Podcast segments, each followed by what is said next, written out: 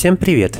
Это подкаст «Здесь вам не Москва». Я его ведущий, журналист и контент-менеджер Forbes Айрат Садыков. Здесь мы общаемся с людьми, которые делают бизнес или строят свою карьеру в регионах. В последнем выпуске уходящего года мы решили поговорить про искусство, а если быть точнее, про один из самых ярких международных выставочных проектов в России, который знакомит публику с актуальным искусством. Речь идет об Уральской индустриальной биеннале, которая проходит раз в два года в Екатеринбурге и других уральских городах. Как раз недавно, в декабре, завершилась уже шестая по счету выставка, и каждый раз она собирает почти сотню тысяч посетителей из России и других стран. А в 2019 году Уральская биеннале стала первым региональным проектом, который получил награду как лучшая выставка года по версии The Art Newspaper Russia. О том, как создавалась биеннале, как она менялась годами, как подбирается тема и куратор очередной выставки и из чего складывается ее финансирование, об этом не только мы поговорили с основателем, комиссаром и художественным руководителем Уральской индустриальной биеннале Алисой Прудниковой. Алиса, добрый день. Здравствуйте. Вначале я хотел бы вас спросить, с чего вы начинали, как вообще создавался проект и чем вы занимались до того, как решили делать биеннале? С 2005 года я руководила Уральским филиалом Государственного центра современного искусства. Это такая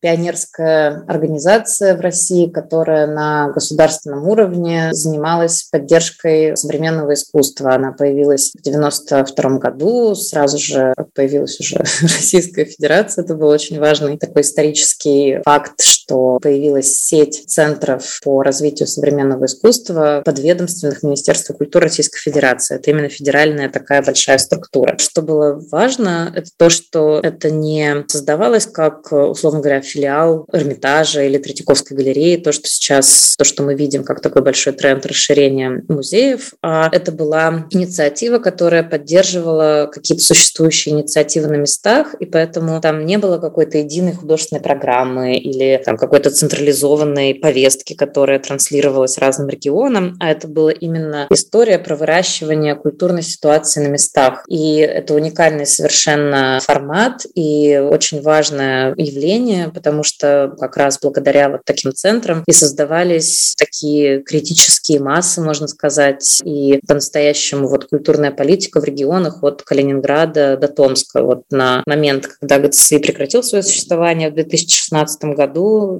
было 9 э, филиалов по стране. На заре вот этой институции в 2005 году я начала ею руководить. Я так понимаю, предпосылками к биеннале был проект «Артзавод», насколько я понимаю, который был в конце нулевых? Вообще биеннале появилась, можно сказать, из такого, из очень кризисной ситуации, из понимания того, что нам не светит полноценная инфраструктура музея современного искусства. Это было все ужасно проблематично, найти здание. Говорится о том, чтобы появилось финансирование под это пространство. И, собственно, идея с биеннале родилась из такого экспериментирования с различными невыставочными пространствами до арт-заводов, когда мы, собственно, открыли для себя тему с э, индустриальностью, мы экспериментировали очень много, мы выходили в общественное пространство, мы делали фестивали на парковках, например, во дворах, мы купировали пространство бывших ночных клубов во всех возможных там городских институциях, там от музеев до библиотек и филармоний. По такому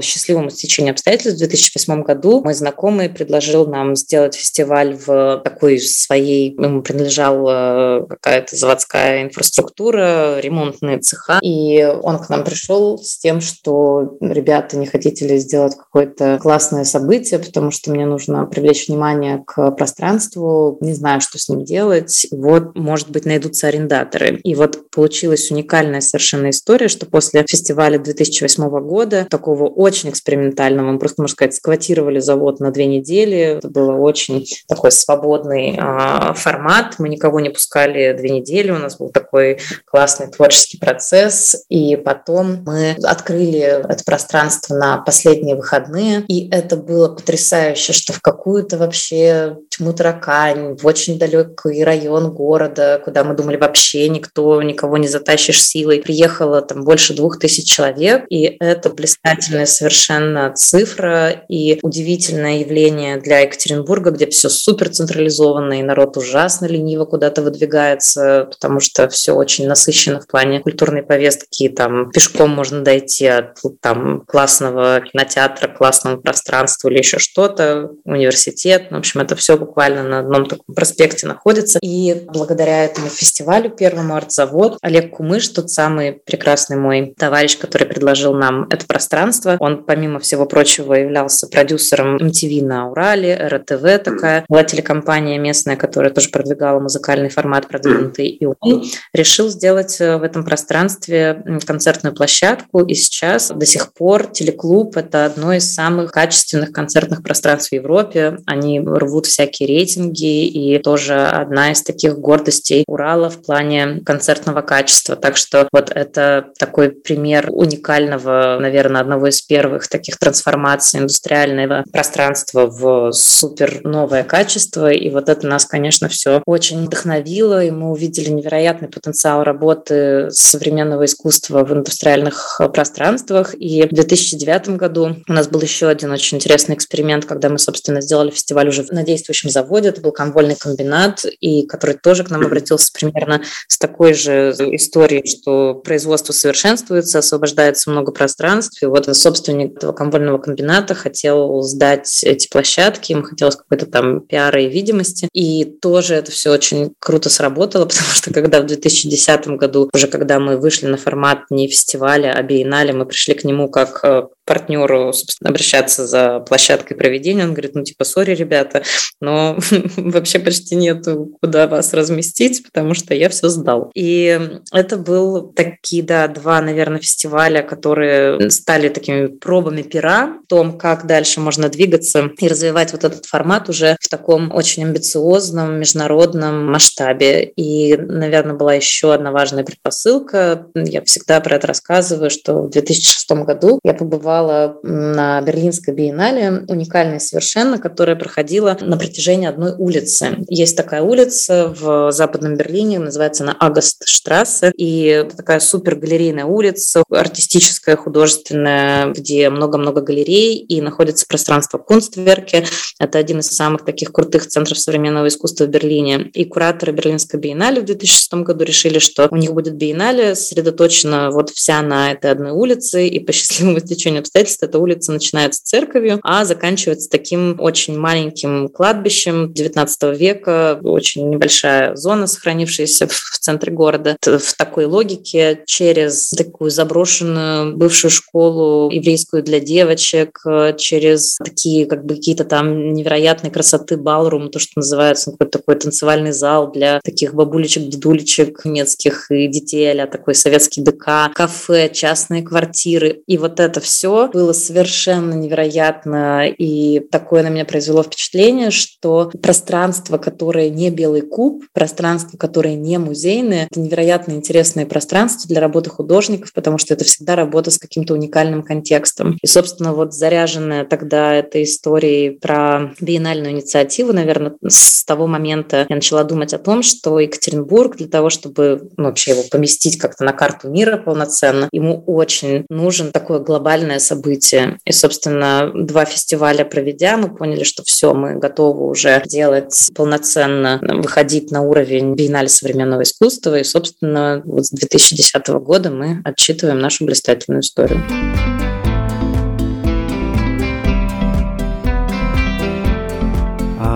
Насколько были готовы администрации заводов работать э, с вами принимать у себя как раз-таки стать площадкой для биеннале? И были ли сложности в переговорах? переговорах? Ну, слушайте, это было супер непросто. Конечно, были сложности, потому что мы приходим на территорию, которая сделана для другого и в которой нет какой-то привычки взаимодействия с э, художниками и со спецификой вообще художественного высказывания. Но мне кажется, что главное было для всех этих администраторов, для руководителей предприятий и на чем мы с ними, собственно, достигали этого консенсуса. Это в целом интерес другой сферы. Вот, то есть мы сейчас говорим про междисциплинарность, да, собственно, мы к ним приходили с той самой историей, когда людям из другого мира очень интересно разбираться с тем, что такое завод сегодня, и многие из этих заводов, ну, например, там Уралмаш, конечно, он жил уже, можно сказать, наверное, такой своей былой славой, нежели актуальной. И для них такое осмысление их истории, вообще признание значимости этого пространства, вообще символического капитала этих заводов, это был, наверное, новый способ рассказывания об этом. И поэтому появление совершенно новой аудитории, которая идет с большим интересом и смотрит, что это такое. И для заводов это был такой, я думаю, очень интересный эксперимент, прежде всего связанный с этим. А вот если говорить про нашу, наверное, сейчас стратегию работы с большими корпорациями, такими как Ростех, Сибур, Гнезит, Металлоинвест, это все наши уже многолетние партнеры. Для них это создание, наверное, такого нового языка разговора со своими же сотрудниками о ценностях тех, которые продвигает руководство этих компаний. И, наверное, сейчас уже такое тоже общее место говорить о том, что все сейчас конкурируют за людей. Каждый город, собственно, человек — это главный капитал каждого из э, пространств. И если есть некое предприятие, которое является градообразующим, то это, несомненно, часть такой социальной ответственности бизнеса обеспечивать условия для своих сотрудников, чтобы им было что делать, где себя проявить помимо вот непосредственно своего рабочего места. И та культурная среда, которая создается в городах благодаря таким проектам, как Биеннале, это сложно переоценить. Собственно, об этом во всем, ну вот прям с самого начала мы разговаривали с руководителями предприятий, предприятий. Я помню прекрасно мой разговор с э, советником директора Уралмашзавода, который как-то сразу же с таким большим интересом и пониманием отнесся к проекту и говорил о том, что на самом деле, например, для Уралмаша художники это была всегда очень большая часть ДНК этого места. И, например, тот проект, который мы сделали в 2010 году, мы нашли потрясающей красоты работы художника, который был штатным художником Уралмашзавода. Собственно, его должностные инструкции предполагали то, что он там делал плакаты по технике безопасности, делал вот эту вот разметку цветовую на заводе, которая тоже а, всегда важна именно с точки зрения техники безопасности, но он был по-настоящему очень интересным а, художником, такой личностью, который, например, вел целый там эстетический кружок на заводе и инициировал большое количество там, не знаю, дискуссий на тему, что такое там красота, что каждый из э, там работников хочет видеть, например, рядом со своим рабочим местом. И то, что мы обнаружили, то, что он расписывал шкафчики для инструментов рабочих, которые, вот, собственно, они чаще всего с этими шкафчиками коммуницируют во время рабочего дня, беря тот или иной там инструмент. И, условно говоря, это был такой, так сказать, искусство по заказу. Они обсуждали, что бы каждый из этих людей хотел видеть. И Геннадий Власов, художник, был удивительным мастером и, можно сказать, таким копиистом, который прекрасно там мог создать копию картины Поленова или Маковского, или, например, сам что-то нарисовать какой-нибудь пейзаж или, там, не знаю, женщину или еще что-то. И, собственно, то, что мы сделали, мы сделали такие музейные экспликации полноценные к каждой из этих работ и таким образом просто вернули как бы ему такой, наделили его уже достойным его музейным статусом. А подобные художники были ли на других площадках, где они работали, с которыми вы контактировали и где проводили биеннале? Мы регулярно с такими э, кейсами встречались, но, наверное, вот этот, о котором я рассказываю, это был, наверное, самый масштабный из э, нашего опыта и ну, совершенно неповторимый. А так, наверное, в каждом из городов, потом уже на второй биеннале появившейся программы арт-резиденции, мы в каждом, наверное, из заводов встречались, ну вот не с таким, как сказать, штатным художником, но очень много креативных людей работают на заводе, которые супер быстро включались в художественный процесс, которые начинали там с художником что-то обсуждать, приезжающими, я имею в виду, а там а вот как, а что, а это, вот так. И, ну, в общем, со творцов мы встречаем всегда очень много. А это сказывалось положительно на самих рабочих, и они приобщались, наверное, как-то к искусству. И насколько положительно это сказывалось э, на площадках, где вы проводили биеннале? Ну, вы знаете, вообще, если говорить про такие TPI, да, биеннальные вообще эффекты биеннального проекта для территорий, то всегда самое главное это то, что биеннале выступает таким драйвером. И важно, что мы как институция уже полноценная, как большой такой проект, мы не можем сказать, да, что мы лучше, чем там администрация города или еще кто-то, можем работать с культурной там средой или еще что-то. Но Биеннале всегда выступает таким флагманом, благодаря которым видно, насколько круто круто работает культурный проект на территории. И наш такой главный эффект биеннальный в том, что это становится востребованным форматом дальше, ну вот такой жизнедеятельности городов. После нас начинаются процессы очень важные в современном искусстве, как, например, вот э, очень сильно биеннале повлияло в целом на то, как сейчас выглядит Екатеринбург, и то, что Екатеринбург — это сейчас сильнейший центр современного искусства в России, я не побоюсь этого сказать, и действительно это просто, я ненавижу это определение столичности, не столичности, но Екатеринбург — это сейчас, наверное, самая интересная точка с точки зрения процессов современного искусства в стране, и это происходит потому, что в том числе каждые два года биеннале привносит разные совершенно международные оптики, и культурная среда находится в такой очень, мы создаем такое очень мощное конкурентное поле, амбициозное, когда тебе каждые два года ты оказываешься в, ну, как бы в такой очень мощной международной повестке. И это, конечно, невероятно важно, когда, собственно, биеннале делает то, что делает город поводом для художественного высказывания. И художник всегда приносит такую оптику, которая ты так не смотришь на свой город, ты не видишь этих ценностей, которые видит художник. И это позволяет действительно каждый раз какую-то делать, возможно, символическую перезагрузку того или иного места.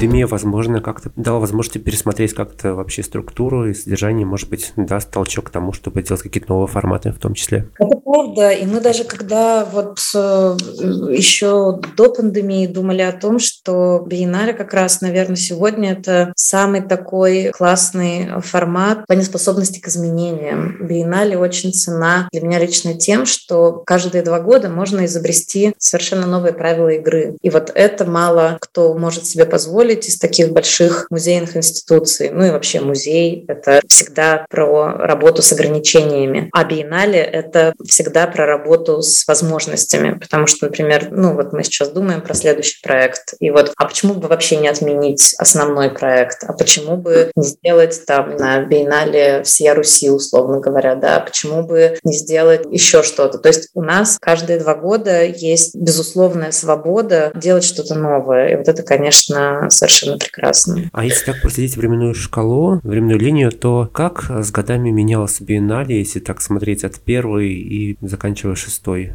То есть какие были отличия принципиальные друг от друга? Ну, в принципе, каждый раз появлялось что-то новое. Например, в 2012 году мы запустили программу арт-резиденции, которую сейчас вообще позиционируем как такое индустриальное сердце биеннале. И это был важнейший такой ход, когда мы поняли, что нам не хочется работать только в Екатеринбурге, а хочется работать с темой Урала в целом. И мы сознательно пошли в такие очень небольшие города. Та самая тема про малые малые индустриальные города и открытие, собственно, этих городов для широкой аудитории и большой разговор о том, а что такое уральское, как его осознать как что-то суперинтересное, современное и как говорить языком современного искусства о том, что такое сегодня Урал. И это, наверное, стало важнейшей такой тоже историей для формирования того самого бренда Урала, который мы сейчас так ценим, любим. И вот этот уральский патриотизм известный всем, он во многом проработан с символической стороны именно благодаря биеннальному движению. И вот сейчас мы как раз считали, что мы уже поработали в 36 городах по Уралу за это время, и каждый раз, например, подход к этой программе арт-резиденции менялся. Изначально мы придумали слоган «каждому художнику по заводу», и то есть была, значит, такая специфика, что индивидуально выбирается художник, завод. Принципиальным условием этого взаимодействия становится то, что завод предоставляет художнику возможность интеграции в любую часть производственного процесса, что всегда очень сложно договориться с предприятием. А потом, например, куратор Женя Чайка в 2015 году решила, что это будет коллективное такое путешествие художников по Уралу, и это был совершенно невероятный формат, когда она собирала 15, по-моему, было участников со всего мира, и российские, и международные художники, которые на автобусе пропахали огромное, просто какое-то безумное количество там тысяч километров вместе по Уралу, и потом каждый из них, условно говоря, выбрал какую-то для себя точку для взаимодействия и сделал уже работу, которую мы показывали как раз той гостинице и сеть. А в 2017 году из этого формата родились столь популярные сегодня маршрут, ну, как бы арт-индустриальные маршруты. А, и тогда мы попробовали формат, когда мы рассказываем про Урал, как такая, можно сказать, биеннале Турс, как своеобразная турфирма, которая специализируется по разговору об Урале не только через такую историческую или там природную специфику, как мы рассказываем, там вот то-то, то-то интересно, такое-то наследие,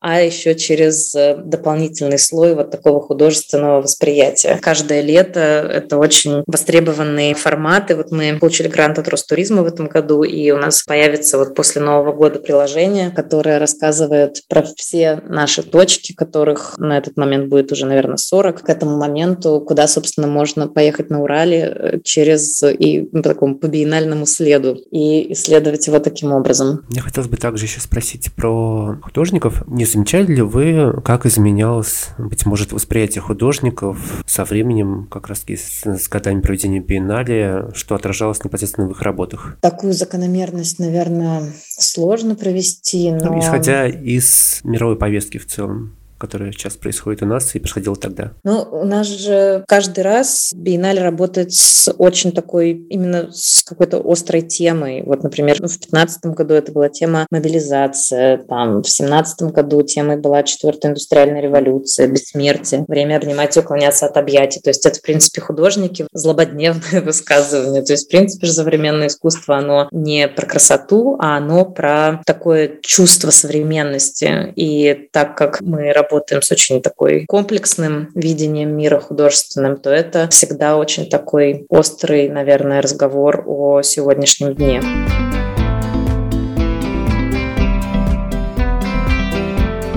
Вообще, как э, много людей и из каких городов или стран даже приезжает к вам на биеннале? Да, в этом году, что вообще все приехали на биеннале. Ну, ну, в принципе, мы, честно говоря, не ведем прямо такую статистику. У нас нет, к сожалению, возможности прям социологически это исследовать так, чтобы говорить какие-то ответственные цифры. Но вот, например, с точки зрения посещаемости, вот в 2019 году у нас был рекорд, это было 115 тысяч человек, которые прошли по биеннале. В этом году это 74. Ну, как бы супер, на самом деле, цифра. Я думала, что будет э, гораздо меньше в системе сегодняшних ограничений, QR-кодов и вот, ну, всего того, что мы сейчас понимаем как э, требования борьбы с ковидом, которые мы все, естественно, выполняли. И среди этих людей Биеннале, конечно же, она прежде всего работает с локальной аудиторией, это подавляющий процент, но в этом году тоже по понятным причинам было огромное количество людей из Москвы, из Питера, из очень разных городов, потому что, мне кажется, произошло, так сложно говорить, благодаря, но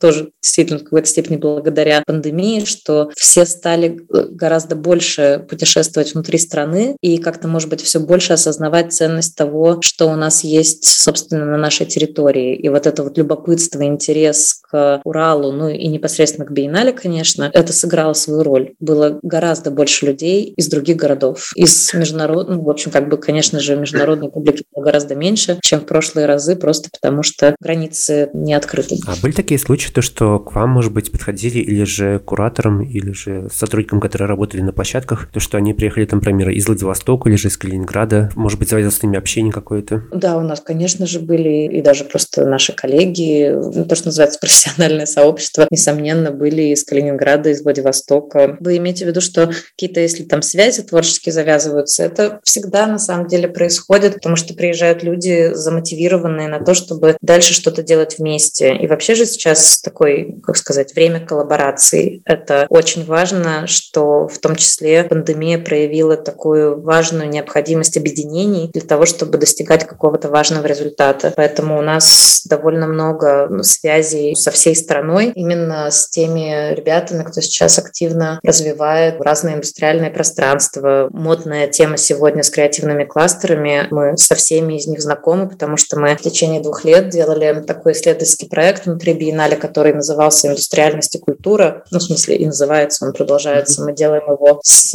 фондом Ботаника Потанина. И как раз это такой большой-большой проект с интервью людьми, более 40 активными, развивают проекты взаимодействия современной культуры в индустриальных пространствах, заброшенных или там действующих, а, кто занимается кластерами. И мы сравнивали э, сейчас российский такой вот этот путь с опытом международным, делая также интервью с важными кейсами, а, релевантными для нас по всему миру. Это очень много Азии, потому что, конечно же, Китай здесь, э, Корея, очень много важных э, таких кейсов, близких нам. Это Штаты, Европа, несомненно, Германия – это целая территория РУР, которая из такого, ну, собственно, э, шахтерского важнейшего региона в 2000 2009 году была закрыта последняя шахта в Руре, и, собственно, Рур стал такой культурной столицей а, Европы на тот момент э, с точки зрения перезагрузки с такой индустриальной специфики на культурную, потому что сейчас вся вот эта, буквально вся индустриальная инфраструктура региона полностью переоборудована под культурную инфраструктуру. Это грандиозные концертные залы, это потрясающие там театральные сцены, это выставочные залы, это лучший просто музей индустриальной индустриальный в Европе, который, собственно, рассказывает про индустриализацию вот европейскую в целом. Ну и да, в общем, в рамках этого проекта мы все, как сказать, перезнакомились, передружились, и у нас есть достаточно много точек для взаимодействия. Мы постоянно что-то с кем-то придумываем.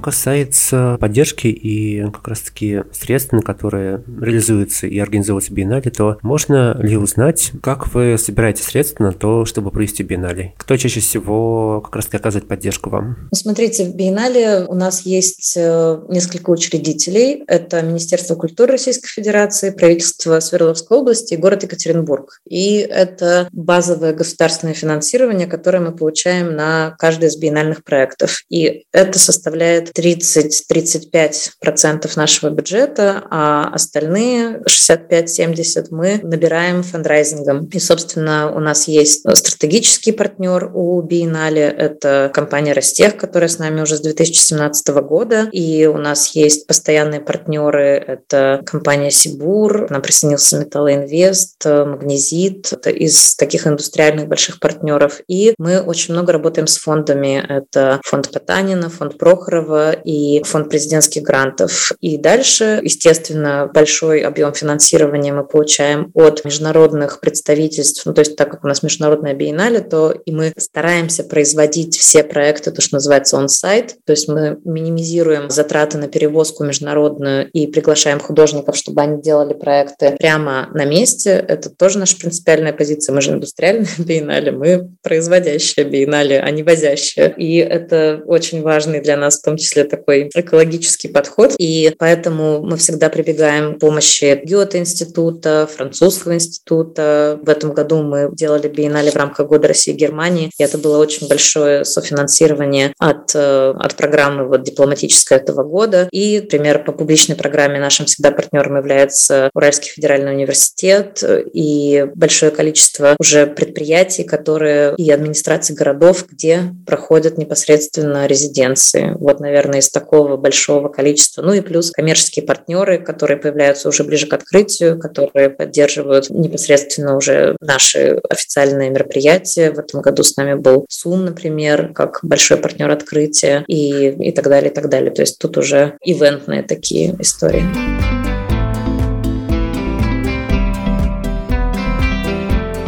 У вас не было ли мысли вообще в целом, или не было, быть может, предложений делать что-то в Москве и перебираться, возможно, в Москву? Я живу в Москве с 2012 года и просто относительно живу, потому что я живу в самолете. И у меня моей такой главной страстью были остаются как раз регионы, потому что помимо биеннале я еще занимаюсь таким большой, большим проектом, платформа, которая называется «Не Москва». И, собственно, это проект, который посвящен искусству российских регионов регионов и горизонтальным связям и возможностям видимости для региональных художественных процессов. И начали мы этот проект с таких больших исследовательских текстов о том, как, собственно, э, регионы видят свою историю искусства у себя на территории. Вот у нас таких 33 исследования есть э, на сайте. Затем у нас был потрясающий совершенно международный симпозиум, э, который проходил по Трансибу, и мы провезли по стране больше 70 мировых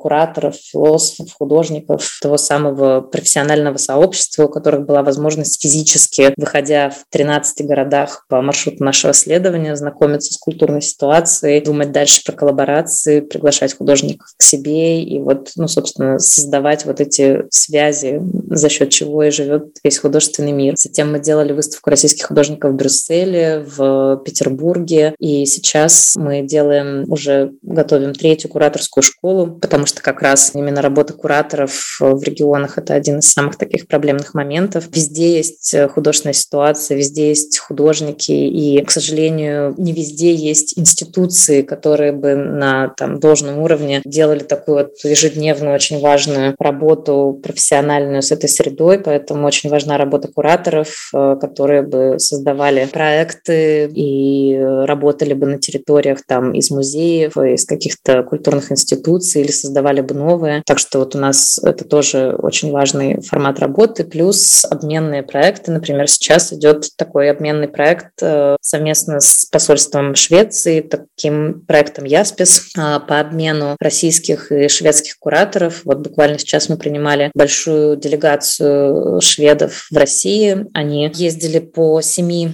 региональным городам. Тем, ну, собственно, точкой сборки у нас был Екатеринбург на биеннале. На закрытии мы делали. И будем делать с ними дальше в 2023 году такой коллективный проект для Красноярской биеннале современного искусства. А какие российские города, на ваш взгляд, наиболее интересные с точки зрения современного искусства? Ну, несомненно, это те города, где как раз работали филиалы ГЦСИ. Это, несомненно, Нижний Новгород, Питер, э, Самара. Дальше, если без филиальных городов, то супер интересный сейчас центр – это Красноярск, где есть ЦСИ типография, которая, собственно, из такой художнической инициативы стала одной из самых сегодня сильных институтов современного искусства. Это Красноярск с его музеем «Площадь мира» и Красноярской биеннале современного искусства. Это Владивосток, где невероятная художественная среда и очень такой сейчас живой художественный процесс. Мурманск, Архангельск. Ну вот, наверное, это города, в которых э, уже всегда